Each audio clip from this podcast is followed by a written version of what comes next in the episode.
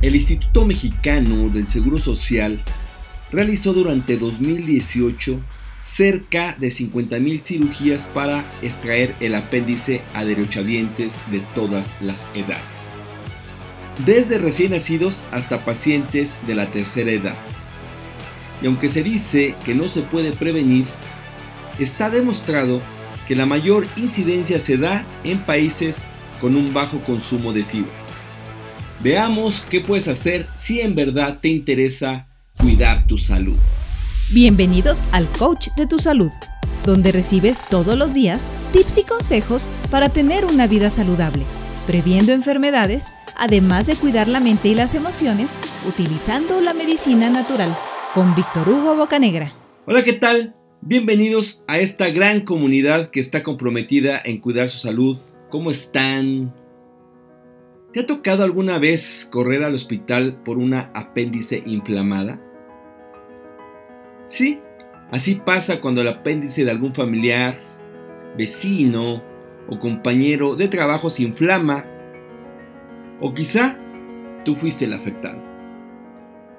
Porque es un evento que se presenta así, sin avisar.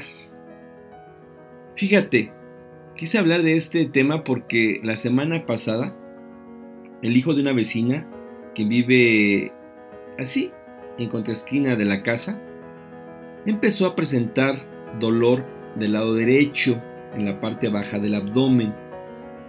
Entonces la mamá del pequeño de 10 años fue y compró, consiguió un analgésico conocido y se lo dio, sí, se lo dio a tomar pensando que el dolor pasaría, pero no. No le dejaba de doler. Al contrario, por la noche empeoró y hasta ese momento fue cuando deciden llevarlo a consulta y después de hacer los estudios, el diagnóstico fue apendicitis. De tal forma que fue necesario hacer una cirugía de inmediato. De lo contrario, se corría el riesgo de sufrir mayores complicaciones poniendo incluso en riesgo la vida del menor. Obviamente, la situación se tornó así por dos razones. La primera, por no tomar la decisión a tiempo de llevarlo con un médico. La segunda, por buscar la automedicación. Esta es una mala costumbre que tenemos en México y que valdría la pena empezar a cambiar. En verdad, es muy importante acudir con un especialista en salud cuando un ser querido o tú presenta los primeros síntomas. No lo dejes pasar, atiéndete a tiempo y evita, evita en verdad muchísimas complicaciones de salud. Mira, cuando el apéndice se inflama, es una emergencia que requiere intervención quirúrgica a tal grado que es la cirugía más frecuente en todo el mundo y se estima que el 7% de la población la padecerá en algún momento de su vida. Porque además, déjame decirte que agarra parejo, ¿sí? Agarra parejo de todas las edades, desde recién nacidos hasta adultos mayores teniendo una ligera incidencia durante la adolescencia. ¿Cómo se dan cuenta? ¿Cuáles son los síntomas? La verdad que no hay mucho que decir. Solo se va presentando dolor en la parte baja del abdomen del lado derecho y este dolor es cada vez más fuerte, va subiendo de intensidad hasta hasta de plano ya no aguantar más. ¿Qué es lo que sucede entonces? ¿Así nada más o qué pasó?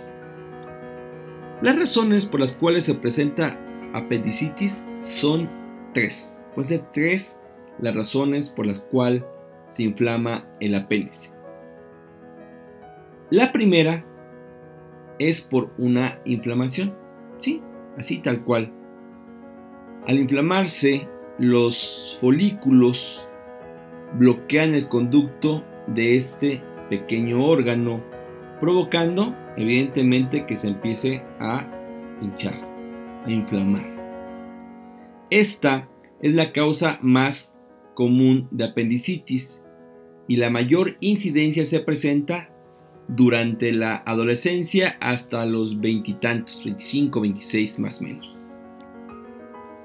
La segunda razón es cuando queda atrapada una heces fecal en el conducto. Recordemos que todas las heces fecales pasan por el intestino grueso, por el colon. Si alguna de ellas queda atrapada, puede tapar el conducto del apéndice y causar una infección. La tercera es la causa menos frecuente, pero la más peligrosa porque el apéndice puede ser invadida por un tumor cancerígeno provocando la extirpación inmediata.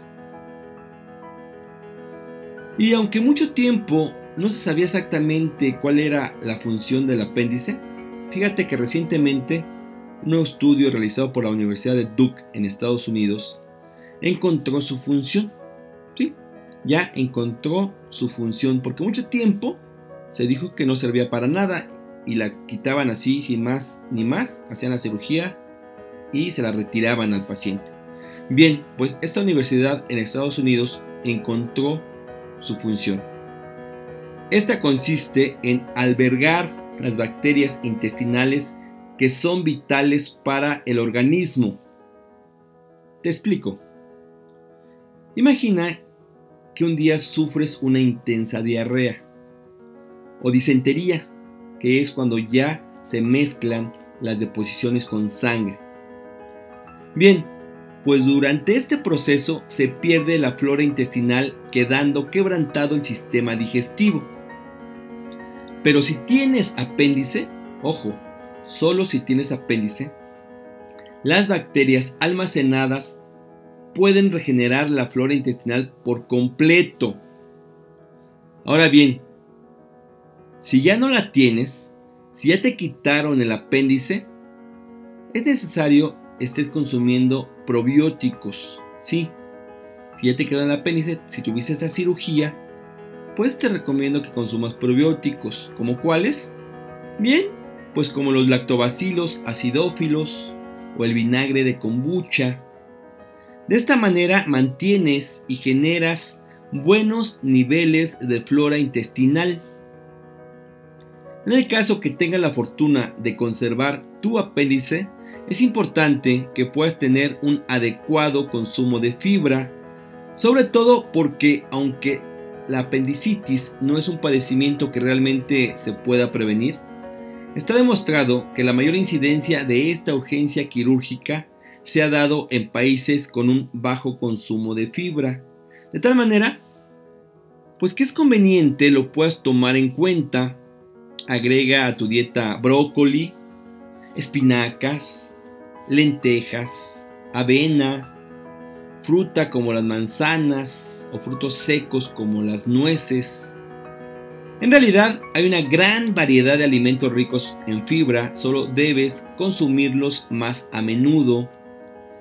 También puedes incluir plantas medicinales que además de aportar nutrientes, tienen propiedades terapéuticas Sí, las plantas medicinales tienen diferentes propiedades terapéuticas. Por ejemplo, en este caso, una buena sugerencia es el fenogreco. El fenogreco es en realidad una semilla y se usa medicinalmente para tonificar y estimular el aparato digestivo. ¿Por qué? Porque contiene gran cantidad de mucílagos que protegen la mucosa estomacal, que está implicada en diversos trastornos de salud como, por ejemplo, en las alergias alimentarias, en las infecciones microbianas, incluso en el síndrome del intestino irritable, entre otras patologías. Además, el fenogreco, esta semilla, contiene pectina, que actúa como antiinflamatorio y que garantiza el correcto funcionamiento del colon, el correcto funcionamiento del intestino grueso. El fenogreco es una alternativa que previene la formación excesiva de mucosidad. También vale la pena tomar en cuenta, por ejemplo, al ácido fólico. el ácido fólico, que en realidad es la vitamina B9. Es una gran opción también, ¿eh?